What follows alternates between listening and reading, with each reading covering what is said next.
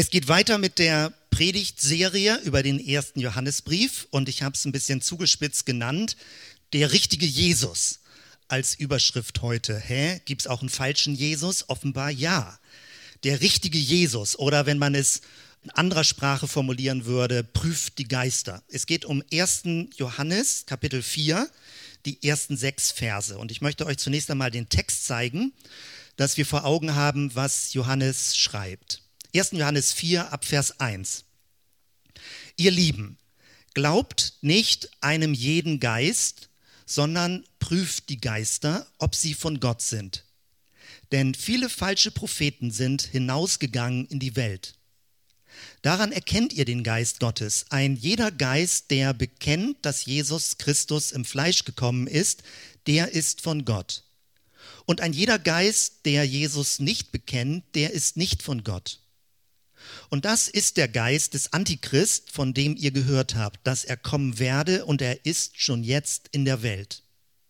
Kinder, ihr seid von Gott und habt jene überwunden, denn der in euch ist, ist größer als der in der Welt ist.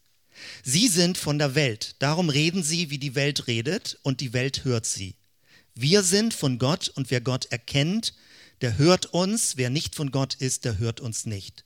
Daran erkennen wir den Geist der Wahrheit und den Geist des Irrtums. Wieder, wie wir das jetzt schon über mehrere Sonntage gesehen haben, eine sehr schroffe und sehr direkte Sprache, wie Johannes die Dinge gegeneinander stellt im letzten Vers, Geist der Wahrheit, Geist des Irrtums. Ich glaube, es ist gut, nicht so ganz von diesen so ganz massiven Begriffen sich abschrecken oder irritieren zu lassen. Und ich möchte dir anhand von fünf Punkten bestimmte Gedanken vom Text her erläutern. Immer unter dieser Überschrift prüft die Geister, der richtige Jesus. Der erste Gedanke. Das erste, die Notwendigkeit zu prüfen. Wenn man die heutige Gesellschaft und jetzt 2000 Jahre später anguckt, ich finde heutzutage ist das besonders massiv zu sehen. Wir leben in einer Welt voller Täuschungen. Natürlich gibt es Tatsachen, aber gerade in dieser heutigen Medienwelt, und das ist ja auch was Bedrohliches, kann man nicht mehr wirklich ganz genau erkennen, was ist eine Tatsache und was ist eine Täuschung, was ist eine Vorspiegelung. Selbst Bilder lassen sich manipulieren, die früher noch als Beweismaterial galten. Ganz im Alten Testament konnte jemand nur verurteilt werden aufgrund von zwei Zeugen, zwei oder drei Zeugen. Also nicht eine Person darf jemanden anschuldigen, sondern es muss mindestens zwei Zeugen geben. Und bei Jesus ist das richtig inszeniert worden, als er gekreuzigt wurde, dass falsche Zeugen auftraten. In der heutigen Zeit denkt man, mit der ganzen digitalen Welt, man hat Beweisfotos, man hat Beweisdokumente, das hat man vielleicht vor 20 Jahren gedacht, dass das alles noch geht. Auch du kannst ja E-Mails, Dokumente verschicken und die Unterschrift eingescannt ist inzwischen funktioniert. Also sie muss nicht die Originalunterschrift sein, sondern eingescannte Dokumente gelten. Und doch kennen wir das aus allen Medienbereichen, dass selbst Journalisten, Reporter, die jeden Tag damit arbeiten, überprüfen müssen, ob das Bildmaterial, was sie bekommen, eine Täuschung ist oder ob es echt ist.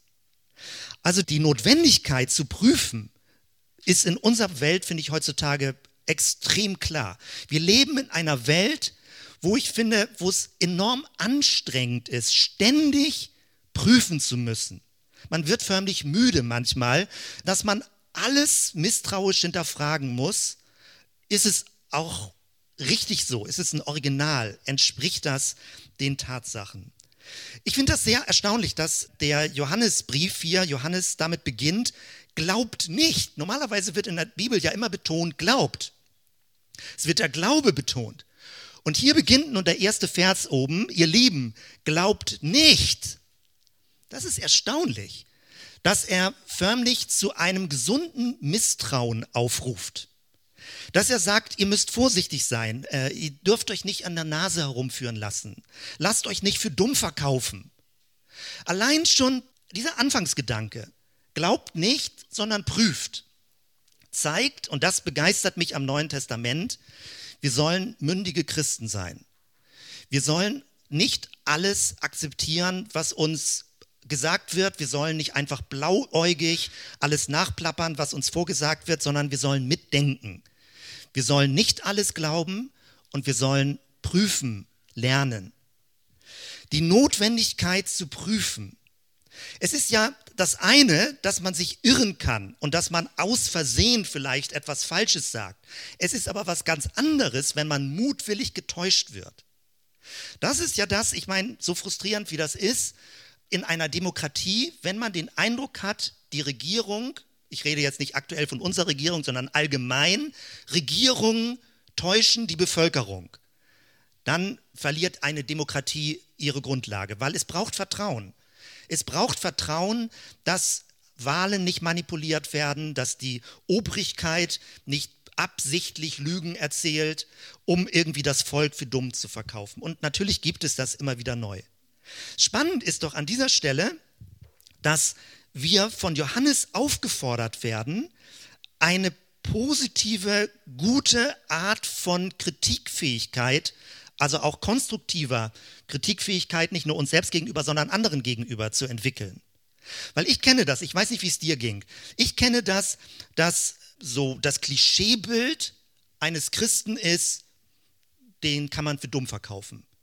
Also der ist gutgläubig, den kannst du bei Verträgen über den Tisch ziehen, da, da, musst du einfach ein paar nette Worte sagen und dann akzeptiert jemand das. Auch der Glaube an Gott gibt vielleicht manche Leute, die das behaupten, ergibt sich daraus, dass man nicht kritisch genug ist, dass man einfach so naiv glaubt, was in der Bibel drin steht oder was irgendwelche Leute gesagt haben. Johannes zeichnet hier ein ganz anderes Bild von Christen. Er sagt, seid so es muss nicht Intelligenz sein, das meint es nicht, also als würde man so einen hohen IQ haben, aber seid so wach innerlich, dass du nicht alles blind glaubst, sondern dass du prüfst, dass du prüfen lernst, dass du dich nicht täuschen lässt von etwas. Und das Spannende, da werden wir gleich noch ein bisschen genauer drauf eingehen, das Hochspannende bei diesem ganzen Gedankengang, den wir hier sehen, das ist mir in der Vorbereitung nochmal besonders deutlich geworden auf dem Hintergrund von Kirchengeschichte. Das Hochspannende ist, Johannes macht hier Aussagen, die letztendlich zu einer Art von Gemeinschaft führen, die antihierarchisch ist, die gerade nicht Autoritäten blind folgt. Das ist sehr, sehr spannend. Und natürlich steht das im Konflikt zur Kirchengeschichte, weil dort Autoritäten, kirchliche Autoritäten immer auch dem Volk gesagt haben, was sie tun sollen. Also dieses mündige Denken, dieses positiv, konstruktiv, kritische Denken, wir werden dazu geradezu aufgefordert im Johannesbrief. Und das hat noch tiefere Gründe, die, glaube ich, gleich ein bisschen deutlicher werden. Also das ist der erste Punkt. In unserer Welt leben wir ständig mit einer Mischung aus Wahrheit und Täuschung und wir müssen, das ist sowas wie eine Art von Kulturqualifikation, die man entwickeln muss, dass man lernt zu prüfen und nicht alles sofort zu glauben. Ich weiß noch, wie wir unseren Kindern, als sie klein waren, angefangen haben, uns ihnen das richtig beizubringen. Weil das ist ja eigentlich die Stärke von Kindern, dass wenn der Onkel oder die Tante sagt, das ist so und so, dass Kinder das glauben. Und so lernen sie ja auch, dass sie von Autoritätspersonen etwas glauben. Aber ab einem gewissen Alter müssen Kinder lernen, kritischer zu werden, damit man sie nicht täuschen kann, wenn es um Vertragsabschlüsse geht, später, wenn sie älter werden und so weiter. Also man muss leider in unserer Welt lernen zu prüfen und man darf nicht einfach alles glauben, wie es einem gesagt wird. Das Zweite, der Begriff, also nicht nur die Notwendigkeit zu prüfen, sondern der Begriff prüfen. Was meint das? Was meint eigentlich dieser Begriff prüfen? Ich kenne das, dass manche Christen in so bestimmten Milieus sich so berufen fühlen, alles zu prüfen. Dann kombiniert sich das so mit einem sogenannten Wächterdienst und dann beruft man sich auf Hesekiel und man glaubt dann immer anderes prüfen zu müssen und dahinter steht so eine, also ganz böse gesagt, ein bisschen so eine überhebliche, arrogante, religiöse Haltung, dass man von oben herab meint, die anderen prüfen zu können, ob die anderen Christen auch alle richtig sind. Das meint dieser Begriff überhaupt nicht. Es meint nicht so etwas wie aus Gottes Perspektive prüfen, im Sinne von, ich mach mal Daumen hoch oder Daumen runter, was du so mit deinem Leben machst, sondern prüfen ist viel allgemeiner zu verstehen. Es meint die Fähigkeit zu unterscheiden, Dinge unterscheiden zu lernen. Und auch, das ist an manchen Stellen mögen das Leute nicht oder es ist nicht gerade so hip oder modern oder salonfähig, aber es meint nicht nur zu unterscheiden, sondern auch bewerten zu können. Aber im guten Sinne, nicht im Sinne von abwerten, sondern von eine Rangordnung festlegen. Was sind wichtigere Dinge im Leben und was sind weniger wichtige Dinge im Leben? Also priorisieren müsste man modern sagen. Prüfen ist eine Art von priorisieren, zu unterscheiden, was ist wertvoll, was ist wichtig und was ist weniger wichtig. Denn nicht alles ist gleich gut. Nicht alles ist gleich richtig. Nicht alles ist gleich wahrhaftig. Ihr kennt ja im religiösen Bereich diesen ganz uralten Spruch, jeder Weg führt nach Rom oder alle Wege führen nach Rom. Aber dahinter, wenn man sagt, alle Wege führen nach Rom, steckt, wenn man das, sag ich mal, religiös anguckt, ist das ein bisschen sowas wie ein hinduistisches Weltbild. Natürlich damals auch die, die römische Welt, weil alle Wege, die Hauptstraßen alle zur Hauptstadt führten, nach Rom. Daraus entsteht dieser Spruch. Aber die religiöse Logik dahinter ist, Wichtig ist, dass du einfach nur ein bisschen religiös bist, ein bisschen gläubig bist, aber woran du glaubst, ist relativ egal. Such dir aus, an welche Art von Gott du glaubst. Unterm Strich ist alles egal. Hauptsache, du glaubst. Das ist aus neutestamentlicher Sicht völlig abzulehnen. Das stimmt nicht. Es mag sicherlich sein, dass die Art, wie an Gott geglaubt wird, kulturell unterschiedlich ist. Aber dass alles, was man mit dem Begriff Gott bezeichnet, dasselbe meint oder denselben meint, das stimmt nicht. Dahinter steckt ein hinduistisches oder teilweise buddhistisches Weltbild und da gibt es in der Regel vom religiösen Verständnis dahinter das Bild, alle Menschen gehen einen Berg hoch aus verschiedenen Richtungen, aber oben kommen sie am selben Gipfel an, bei Gott. Oder es gibt das Bild von den Speichen eines Rades. Man kommt aus verschiedenen Richtungen, aber wenn man gemeinsam zur Mitte geht, kommen alle an in der Mitte bei Gott. Das ist kein christliches Weltbild. Das christliche Weltbild sagt, du musst lernen zu unterscheiden. Nicht alles, was Gott genannt wird, ist Gott. Nicht alles, was die lebendige Quelle genannt wird, ist die lebendige Quelle. Und Johannes fordert dazu auf, zu unterscheiden. Also nicht sowas wie, alles ist beliebig religiös, nachts sind alle Katzen grau, such dir aus, woran du glauben willst. Jeder macht das so, wie er möchte, jeder wird selig sagt seiner Fasson. Das funktioniert mit diesem Text nicht. Dieser Text sagt, nein, es gibt Unterschiede. Ich glaube, es gibt, macht kaum einen Unterschied, ob du am Morgen, wenn du gelbe und rote Marmelade auf dem Tisch stehen hast, ob du mehr die gelbe isst oder mehr die rote isst. Das ist eine Geschmacksfrage. Aber es macht zum Beispiel einen Unterschied, wenn du auf der Autobahn in die eine Richtung fährst oder in die andere Richtung fährst. Das macht einen Unterschied. Oder ob du eine Abzweigung nicht findest. Ich habe das früher mal erzählt. Ich habe so eine, also eine sehr markante Erinnerung. Ich hatte, als ich in Augsburg im Jugendbereich mitgearbeitet hatte, hat mir der damalige Pastor dort sein Auto geliehen und ich bin äh, von Augsburg irgendwie in Süden gefahren, Ravensburg oder so. Und als ich nachts sehr müde zurückkam, habe ich nicht gemerkt, dass ich die Autobahn in die falsche Richtung genommen habe. Und ich habe mich gewundert, damals gab es ja noch nicht Handy und Navi, war ja alles nicht. Man musste mit Karte und im Dunkeln und Regen irgendwie gucken. Und ich, ich war mir sicher, ich fahre in die richtige Richtung. Und nach einer Stunde wurde ich irgendwie unruhig, weil ich den Eindruck habe, ich kam nicht dichter an Augsburg ran. Und dann habe ich angehalten und ich habe gesehen, händeringend, ich war schon übermüdet, dass ich eine Stunde lang in die falsche Richtung gefahren bin. Natürlich kann man sagen, ja Jens, wenn du weiterfahren würdest, einmal so die Erde umrunden, dann wärst du wieder da am Ursprungspunkt. Du kannst das immer so sagen. In alle Richtungen sind die richtigen Richtungen. Geh hin, wohin du willst. Du wirst immer am Ziel ankommen. Wenn du kein konkretes Ziel hast, kommst du sowieso immer an. Aber ähm, dann kannst du hingehen, wohin du willst. Hier aber die, die Logik dieses Textes sagt, wir müssen lernen zu unterscheiden. Wir müssen auch religiös unterscheiden. Was sind christliche Aussagen und was sind nicht christliche Aussagen. Und das wird immer schwerer in unserer religiösen Kultur. Mein Eindruck ist, und ich kann das jetzt nicht groß ausbreiten an vielen Stellen, mein Eindruck ist aber, dass zum Beispiel unter dem christlichen Gewand viele buddhistische Gedankengänge auch in das Christentum schon längst reingekommen sind wie man über Sachen nachdenkt, wie es gar nicht mehr so Jesus-orientiert ist, wie es eher um allgemeine Kräfte geht oder innere Erleuchtungserfahrungen, wie es um, um Selbstverwirklichungsprozesse geht. Alles an sich gute Dinge, aber man sollte es nicht als christlich verkaufen, sondern eher als Lebenshilfe oder Beratung oder Unterstützung, das Leben zu führen. Also die Frage ist, wie gelingt es uns, anhand der Bibel wach zu sein, dass wir unterscheiden können, dass wir sagen können, darauf gründe ich mein Leben und das andere ist eher so etwas wie eine Ergänzung. Also der Begriff prüfen meint, dass wir unterscheiden können, dass wir mitdenken, dass wir Kriterien entwickeln, um bestimmte Dinge gut zu finden oder auch andere Dinge abzulehnen. Und es ist erlaubt, Dinge abzulehnen. In der heutigen Zeit gibt es ja eine sehr breite Tendenz und ich bin da sehr froh drüber, sag ich mal, unter der Überschrift Toleranz, dass man ganz viele verschiedene Sichtweisen, Lebensverständnisse, Konzepte, dass man sie akzeptiert, dass man alles nebeneinander stehen lässt. Ich glaube, für eine Gesellschaft ist es wichtig, pluralistisch zu denken. Es ist absolut wichtig, dass du in einer Demokratie in einem pluralistischen Weltverständnis, dass du sagst, ich habe diese Lebensüberzeugung, du hast die Lebensüberzeugung und wir respektieren uns gegenseitig, obwohl wir wissen, dass wir sehr unterschiedlich sind. Für das eigene Leben aber ist es wichtig, unterscheidungsfähig zu werden.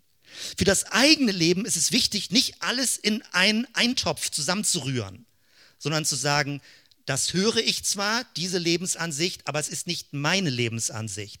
Ich habe andere Grundwerte. Du hast andere Grundwerte und du stehst zu diesen Grundwerten. Und die Grundwerte müssen nicht alles kombinieren, sondern du kannst Dinge herausheben, prüfen, bewerten, wichtiger nehmen als anderes und unterscheiden.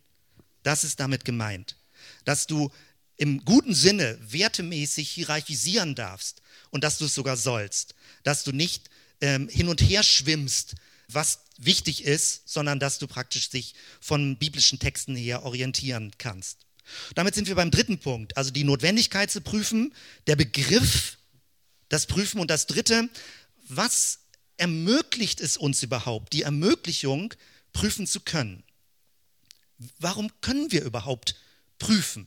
Man kann ja so sagen, ich fühle mich da total überfordert. Das geht überhaupt nicht. Ich habe nicht ein Lexikon durchgelesen. Ich habe keine gut genug, keine Schulbildung. Ich müsste da noch viel mehr Wissen haben. Mag alles stimmen, aber in diesem Text ist das nicht das Kriterium. Und das Hochspannende ist, und das beschreibe ich jetzt ein bisschen ausführlicher, äh, was ich meine mit antihierarchisch oder hierarchiekritisch, was dieser Text ist. Das ist etwas, wo mein Eindruck ist, Christen seit vielen Jahrhunderten scheitern daran, die Logik dieser Texte umzusetzen. Und auch wir ringen damit, es hinzukriegen. Ich versuche das mal ein bisschen genauer zu beschreiben. Das, was revolutionär ist, was Johannes hier beschreibt, ist ein ganz unscheinbarer Satz, nämlich in Vers 4. Denn der, der in euch ist, ist größer als der, der in der Welt ist. Normalerweise denkt man, okay, Gottes Kraft in mir drin und dass ich eine Erfüllung erlebe. Das stimmt auch alles, gehört auch alles mit rein in diese Aussage, aber ich möchte auf einen Punkt besonders Wert legen. Was wirklich super herausragend ist beim Johannesbrief, dass er sagt, Leute, ihr habt Gottes Gegenwart in euch drin und von dort her ist eure Innenwahrnehmung stärker und mächtiger als das, was von außen an Stimmen an euch herantritt. Beschreibt das ein bisschen genauer. Die Frage ist, wo ist Gott? Und von wo aus redet Gott? Damit man das Besondere dieser Aussage versteht, muss man ein bisschen durch die Geschichte durchgehen. Bei Abraham lesen wir, dass er direkte Erscheinungen hatte, wie Engel ihm begegnet sind. Noch bei Adam und Eva im Garten Eden, so als wenn Gott direkt durch den Garten wandert, so ganz per Du, Auge, Auge in Auge, so äh, mit, direktem, mit direkter Begegnung. Das ging aber verloren. Bei Abraham gibt es gewisse Beobachtungen, dann das Volk Israel. Das Volk Israel erlebt Gott als von oben vom Berg herab, vom Horeb.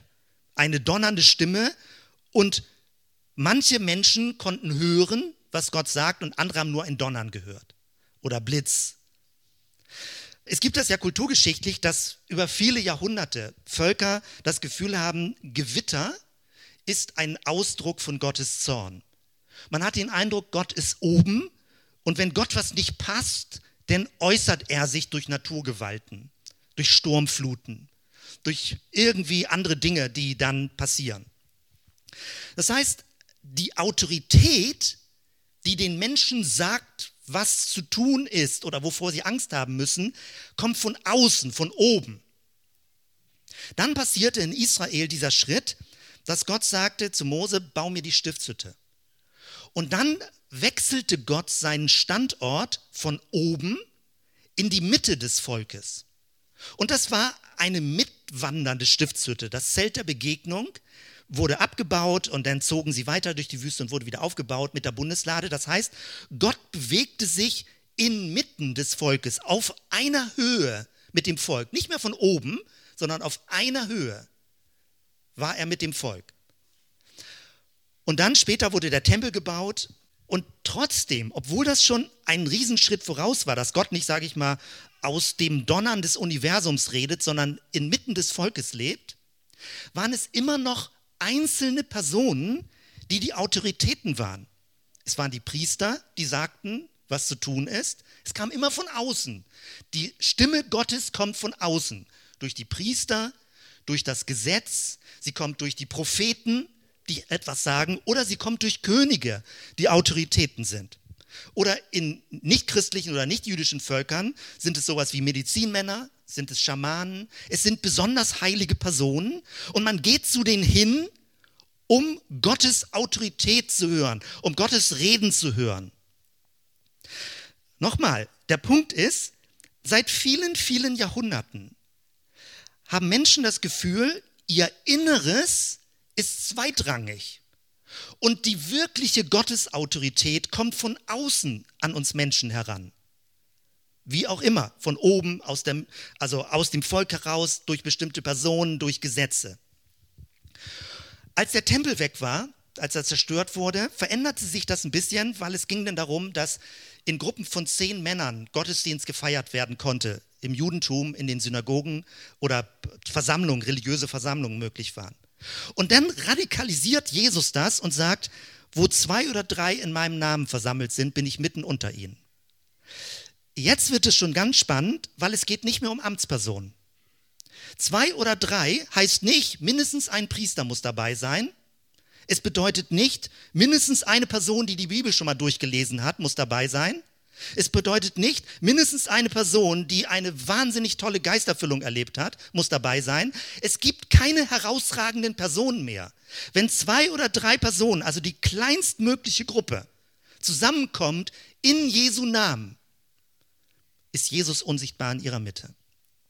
Das war schon unglaublich radikal, was Jesus gesagt hat, was wir, wenn wir christlich aufgewachsen sind, so als das Normalste von der Welt verstehen.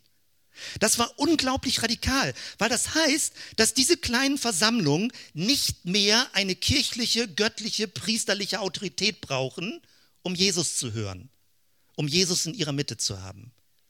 Und du kannst dir das vorstellen, wenn es so etwas wie kleine Partisanengruppen sind, du kannst die Gruppen, also die, die, die Obrigkeit muss ja Angst davor bekommen, wenn solche kleinen Gruppen sich organisieren, weil du kannst sie nicht mehr kontrollieren.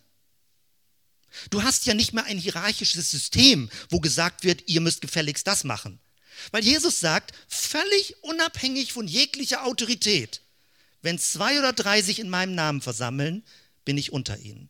Jesus ist die Autorität, unsichtbar, aber kein Mensch ist mehr eine Autorität über anderen. Jesus hat das sehr konsequent gesagt. Er sagt, ihr habt einen Vater im Himmel und ihr seid Brüder. Oder Schwestern natürlich.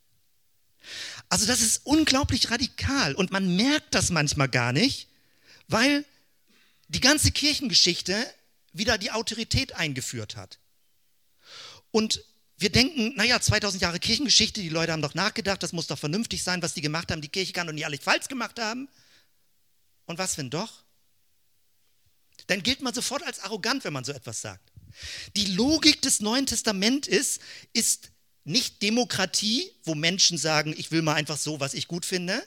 Es ist auch nicht kirchliche Autorität, sondern es ist so etwas, Fremdwort, eine Pneumatokratie. Pneuma, der Geist und Kratie, die Herrschaft. Es ist die Geistherrschaft.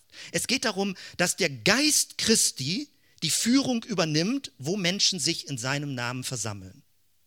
Und alles andere, wenn es jetzt sowas wie eine Gemeindeleitung gibt, wenn es einen Pastorenlehrdienst gibt, ist es immer eine Dienstfunktion und nicht eine Hierarchie.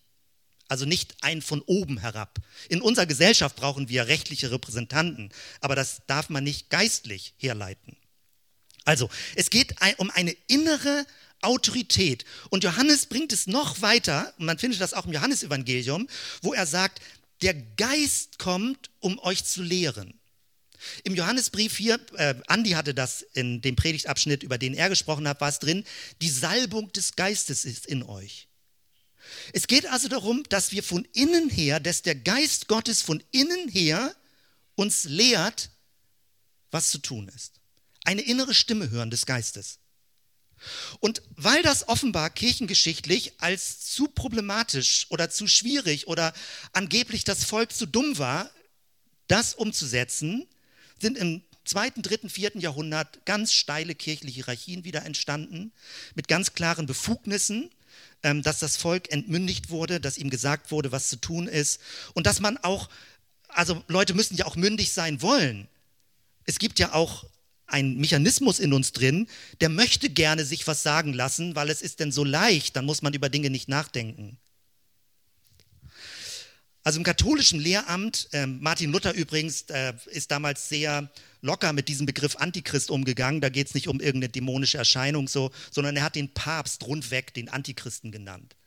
Das waren massive polemische Begriffe. Also der Papst ist der Antichrist und später sind dann auch andere, für andere war dann Luther der Antichrist und so weiter. Also das war so, wer hat die bessere äh, Karte, die er auf den Tisch knallt? Nee, du bist der Antichrist, nee, du bist der Antichrist. Also das war sehr fast ein umgangssprachliches Schimpfwort. Das heißt aber, die Vision in einer Gemeinschaft zu leben, die zumindest Hierarchie reduziert, besser noch eine Art von Hierarchiefreiheit hat, wo Menschen so sensibel sind, auf Gottes Stimme zu hören und aufeinander zu hören. Wir hatten die Sonntage davor über das Gebot der Bruderliebe gesprochen. Eine Art von sensibler Form, miteinander umzugehen, die nicht durch eine Außensteuerung vorgegeben wird. Das ist eine unglaubliche Vision, die Johannes hier beschreibt. Und weil das natürlich dann schwierig ist, weil natürlich Leute, das wird dann leider im gewissen Sinne kompliziert, weil Leute sagen, ich habe den Geist Gottes und ich sage jetzt Folgendes. Deswegen müssen wir als viertes über Kriterien reden. Johannes hat betont, also seine Lösung für Unruhe in der Gemeinde lautet nicht, jetzt setze ich eine Autoritätsperson ein und die wird jetzt schlichten und sagen, was Sache ist. Seine Lösung lautet, hört sensibel auf den Geist, geht äh, sensibel miteinander um, dann kann man Konflikte lösen. Dann muss man sich nicht gegenseitig die Köpfe einschlagen. Und es braucht keine Autorität, die Menschen dazu zwingt, bestimmte Dinge zu tun. Aber weil jetzt natürlich das Ganze kompliziert wird, zu prüfen, sagt Johannes, wir brauchen ein Kriterium, wer wirklich aus dem Geist Christi redet und wer auch nur täuscht oder was vortäuscht. Von außen kann man das ja so schlecht prüfen. Und deswegen als viertes das Kriterium, woraufhin soll man prüfen? Prüfen hat ja immer ein bestimmtes Ziel. Wenn du mit dem Auto auf eine Tankstelle fährst und den Reifendruck prüfst, dann geht es nicht darum zu tanken, sondern dann geht es dahin zu fahren, wo man Luftdruck prüfen kann und dementsprechend weißt du, wie viel Luftdruck drauf sein soll. Also man prüft immer in Hinblick auf etwas. Und das, was hier gesagt wird, ist, das absolute Schlüsselkriterium damals in der Frühchristenheit war, dass es ein Bekenntnis zu Jesus ist, was Jesus bekennt, sowohl als Gott als auch als Mensch. Das waren die, die großen Streitdiskussionen in den ersten zwei, drei, vier Jahrhunderten. Christus im Fleisch gekommen. Und das ist total wichtig, weil wenn du das eine oder das andere verlierst, verlierst du Jesus ganz. Es geht ja um den richtigen Jesus. Wenn du zum Beispiel sagst, Jesus war Gott, ich mache das nur kurz, Andi hatte das früher schon ausgeführt, wenn du sagst, Jesus ist Gott, aber er ist nie richtig Mensch gewesen, das war nur so eine Verkleidung und am Kreuz, kurz bevor der Jesus von Nazareth starb, ist der Christusgeist wieder in den Himmel gefahren, weil der Christusgeist kann nicht sterben. Der Christus kann nicht sterben. Das findest du bei universellen Christusreligionen, die es auch in heutiger Zeit gibt. Im esoterischen Bereich ist das stark zu finden oder Theosophie. Es kommt an verschiedenen Stellen vor, wo man von einem kosmischen Christus redet, aber nicht sagt, dass er Mensch geworden ist. Das ist die eine Seite. Und die andere Seite ist genau das umgekehrt. Man redet von einem Jesus als Mensch, aber man sagt, nee, da kann nie und nimmer Gott gewesen sein. Wenn Jesus als Mensch stirbt, kann das nicht Gott gewesen sein. Und natürlich ist das nicht richtig zu verstehen, Gott und Mensch, Jesus und stirbt, aber das ist das Kriterium, was hier Johannes sagt. Und du findest auch viel Respekt vor Jesus als Mensch. Du findest den Respekt im Judentum, du findest den Respekt im Islam, Jesus als Prophet, als großer Prophet. Aber er ist nicht Gott. Aber wenn Jesus nicht Gott war, kann er dir keine Schuld vergeben. Und wenn er nicht Mensch war, kann er nicht mitfühlen mit deiner Schwachheit. Beides gehört zusammen. Und nur in dieser Kombination geschieht die Erlösung in Christus. Das heißt, das betont Johannes hier besonders stark. Und in zwei Versen, wo das noch besonders herauskommt, die zeige ich euch nochmal. Ganz am Anfang des Johannesevangeliums, als Ouvertüre geht es förmlich los, Kapitel 1, Vers 14. Und das Wort ward Fleisch und wohnte unter uns. Wohnen heißt im Hebräischen, also vom Ursprung her, niederlassen, sich niederlassen. Es wohnte unter uns. Und wir sahen seine Herrlichkeit und die Herrlichkeit als des eingeborenen Sohnes vom Vater voller Gnade und Wahrheit. Dann aber auch Paulus im 1. Timotheus 2,5, denn es ist ein Gott und ein Mittler zwischen Gott und den Menschen, nämlich der Mensch Christus Jesus. In dem einen Vers wird der Mensch mal herausgestellt, in dem anderen Vers, dass Gott, das Wort Gottes Fleisch wird. Und in dieser Kombination muss man die Bibelstellen zusammenhalten. Wenn man nur einzelne Bibelstellen liest, kommt man auf Irrwege und sagt, na, Jesus war irgendwie Mensch oder Jesus war der Sohn Gottes.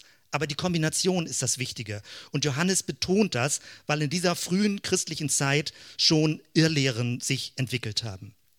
Ein letzter Punkt. Also wenn wir es nochmal kurz Revue passieren lassen. Es geht darum, dass es eine Notwendigkeit gibt zu prüfen und dass du ermutigt wirst, das zu lernen, zu prüfen, wachsam zu sein, dich nicht einwickeln zu lassen von irgendwelchen tollen religiösen Theorien. Es geht darum zu verstehen, dass Prüfen nicht von oben herab was Arrogantes ist, wie ich andere Christen prüfe oder bewerte, sondern es ist die Grundfähigkeit, unterscheiden zu lernen und gewichten zu lernen. Und du kannst prüfen, weil der Geist Gottes in dich hineingekommen ist. Und er ist in jedem Menschen drin, der Christus als Herrn bekennt, der Jesus Christus als Herrn bekennt. Gottes Geist lebt in dir und ich glaube, man hat das, also vielleicht auch kirchengeschichtlich, an vielen Stellen seit Jahren, seit Jahrzehnten verlernt oder ein bisschen verlernt und man muss das immer wieder auffrischen. Vertraue dem Geist Gottes in dir drin und übe dich zur Ruhe zu kommen, zu hören, Impulse zu hören. Dass du auch nicht denkst, ich meine, ich predige jetzt hier vorne, aber nur weil ich es sage, ist es nicht richtig. Es geht um den Bibeltext und es geht darum, dass du ermutigt wirst, selbst deiner inneren Wahrnehmung zu trauen. Natürlich muss man dann lernen, Herzensregungen, selbstsüchtige Wünsche und so weiter auseinanderzuhalten. Das ist eine langjährige Übung, wo man sein ganzes Leben für braucht. Aber es ist möglich. Der Zielpunkt ist nicht, weil du dich überfordert fühlst, glaub irgendwelchen Autoritäten, die sagen, was zu tun ist, sondern lerne deiner inneren Stimme, wie der Geist zu dir spricht, zu vertrauen und darauf zu reagieren und darauf zu folgen. Und das entmachtet förmlich jegliche Außenautorität. Das heißt nicht, dass du rebellisch werden sollst. Das heißt nicht, dass du anarchisch werden sollst. Das heißt nicht, dass du alles durcheinander werfen sollst. Natürlich kann man anderen Menschen folgen, die sagen, was sinnvoll ist zu tun. Aber du musst es nicht tun, sondern du tust es freiwillig, wenn eine Gemeinschaft sich ordnet, wenn es gewisse Regeln gibt, auf die man sich einlässt. Aber die innerste Steuerung ist, dass du nicht hörig sein musst gegenüber einer Autorität. Du darfst eine positive Grundskepsis haben, damit es eine echte Freiwilligkeit ist, wenn du bestimmten Dingen folgst und dem mitgehst, was du gut findest. Niemand kann dich zu etwas zwingen. Das ist die Freiheit des Glaubens. Und durch die Liebe wird diese Freiheit eingegrenzt, aber nicht durch Regeln, nicht durch was Zwanghaftes, nicht durch Autoritäten, die sagen, du musst das gefälligst. Trau dem, dass Gott möchte, dass du mündig bist als Christ. Trau diesen biblischen Texten. Das ist die Grundlage dafür. Und das heißt, das Kriterium, dass äh, Christus sowohl Gott als auch Mensch war, Aber gilt das wirklich für die heutige Zeit, das Kriterium? An manchen Stellen sicherlich schon. Aber es ging letztendlich darum, zu überprüfen, ob da, wo christlich draufsteht, auch christlich drin ist. Und damit möchte ich schließen mit diesem Gedanken. Ähm, da, wo christlich draufsteht, auch christlich drin ist. Und für mich ist das, obwohl ich also eigentlich sehr positiv gegenüber Kirchengeschichte eingestellt war, wahrscheinlich weil ich so wenig wusste darüber, dachte ich, je länger ich drin bin in diesem Bereich, merke ich, nur weil 2000 Jahre es viele Kirchen gibt, es viele Gemeinden gibt, es viele theologische Theorien gibt, heißt das noch lange nicht, dass wenn christlich draufsteht, auch christlich drin ist. Das ist eine ziemlich ernüchternde Erfahrung. Ich meine damit Folgendes. Also, Jesus ist nicht identisch mit dem, was wir Kirche nennen.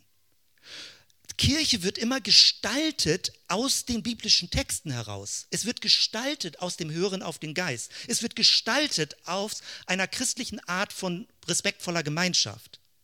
Das heißt, Kirche muss ständig reformiert werden, auf der Grundlage der Bibeltexte an Jesus orientiert. Es geht immer darum, zu Jesus zurückzugehen, ihn zu beobachten und zu fragen, stimmt das eigentlich, dass das, was wir tun, Jesus gemäß ist? Stimmt es eigentlich?